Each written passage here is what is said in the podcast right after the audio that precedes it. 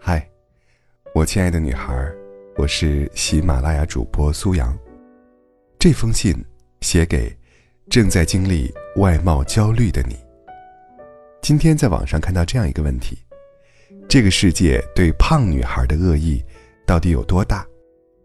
一个女孩子的回答是：什么都没有做，被骂死肥婆、死肥猪、猪八戒。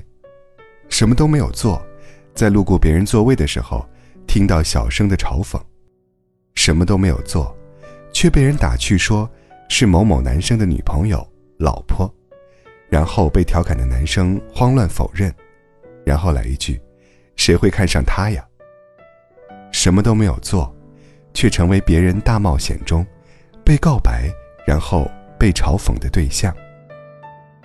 女孩们表面平稳安宁，岁月静好，精神世界里却是皮开肉绽，血肉横飞。女孩什么都没做，却无端被施以恶意，伤害积累多了，从不开心变成焦虑，从焦虑升级为抑郁，而抑郁的深渊下面是难以战胜的病魔，而一开始。用来造成伤害的武器，是所谓的大众都认可的审美规则。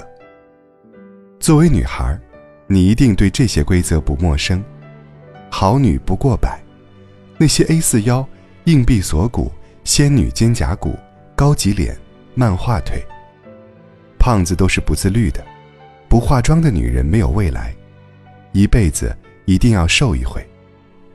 是谁？在对我们下这样的规则呢？又是谁在监督我们，必须去努力符合这些规则呢？在新剧《听见他说》里，有这样一段话：什么是美？什么是丑？美的标准是什么？是谁定义了这样的标准？这样的标准又是为谁定义的？不，我没有质疑高白瘦，我质疑的是一定，一定得是巴掌脸吗？一定得是九头身吗？一定得是希腊脚吗？一定得是筷子腿吗？一定得高吗？一定得瘦吗？一定得白吗？一定得有胸有屁股，还得瘦吗？是的，让我们焦虑的并不是我们距离美有多远，而是总有人提醒并要求，甚至用羞辱的方式去刺激我们，一定要达到美的标准，哪怕那些标准。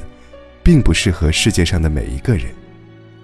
我们想尽办法变美，不是因为我们想让自己更好，而是别人说我们不够美。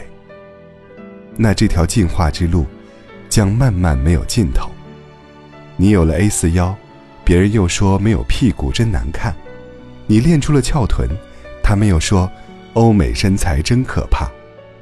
你终于攒钱买了人生第一支 Coach，网上说。千万别和背 Coach 的人谈恋爱。在追逐别人的标准时，我们疲于奔命，蓬头垢面。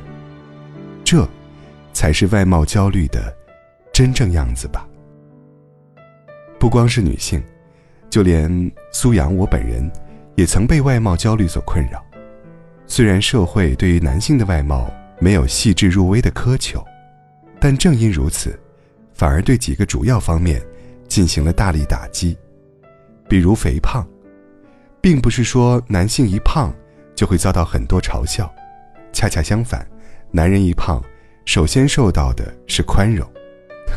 男人嘛，一恋爱肯定会胖的，反正都有对象了，胖就胖点吧。当你真的对变胖安之若素时，你就会变成各种饭局、聚会，甚至社交媒体小视频中的反面形象。被嘲笑，被丑化，被开玩笑，然后你还不能生气，因为你是男人，不能小气。听到那些缺乏善意的话，苏阳也非常不舒服，甚至消沉了一段时间。经过有点辛苦的自我调整，现在的我，开始每天规律运动，改变饮食结构，逐渐向健康和苗条发展。声音那边的你一定要问了：消除外貌焦虑，就真的只能变成他们要求的样子吗？当然没有那么简单了。我们对美没有意见，我们要打问号的是：我要变成怎样的美？我变美是为了自己，还是为了别人？苏阳想要变健康，恢复苗条的外表，是因为这样状态下的我，让自己的工作生活更得心应手，面对外界时更有自信，和别人相处时也更尊重对方。我的美。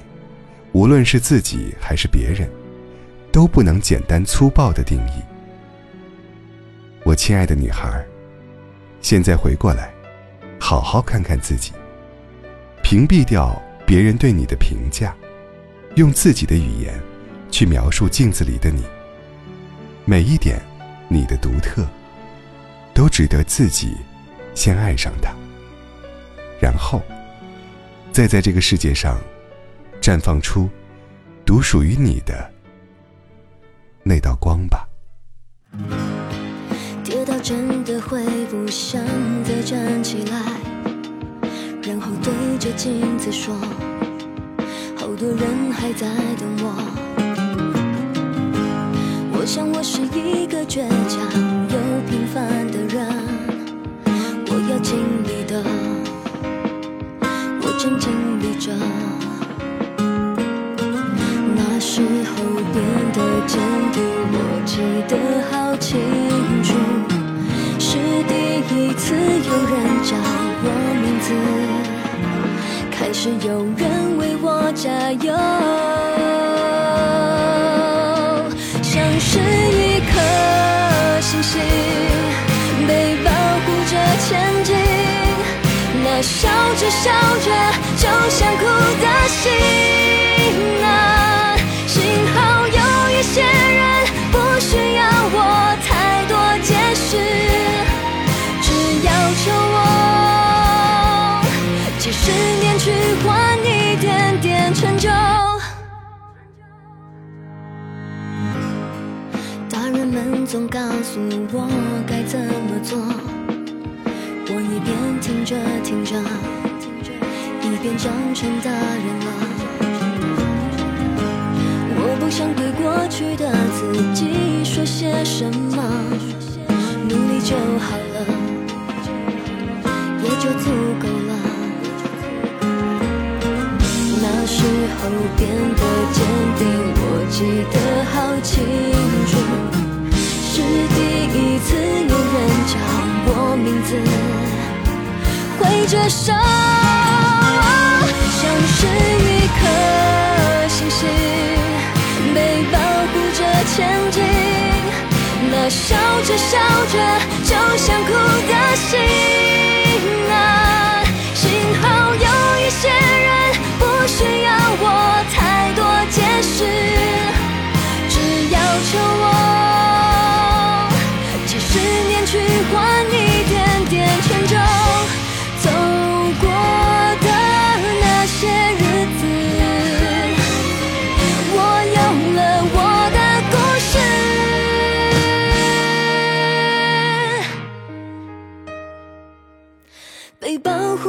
前进，那笑着笑着就想哭的心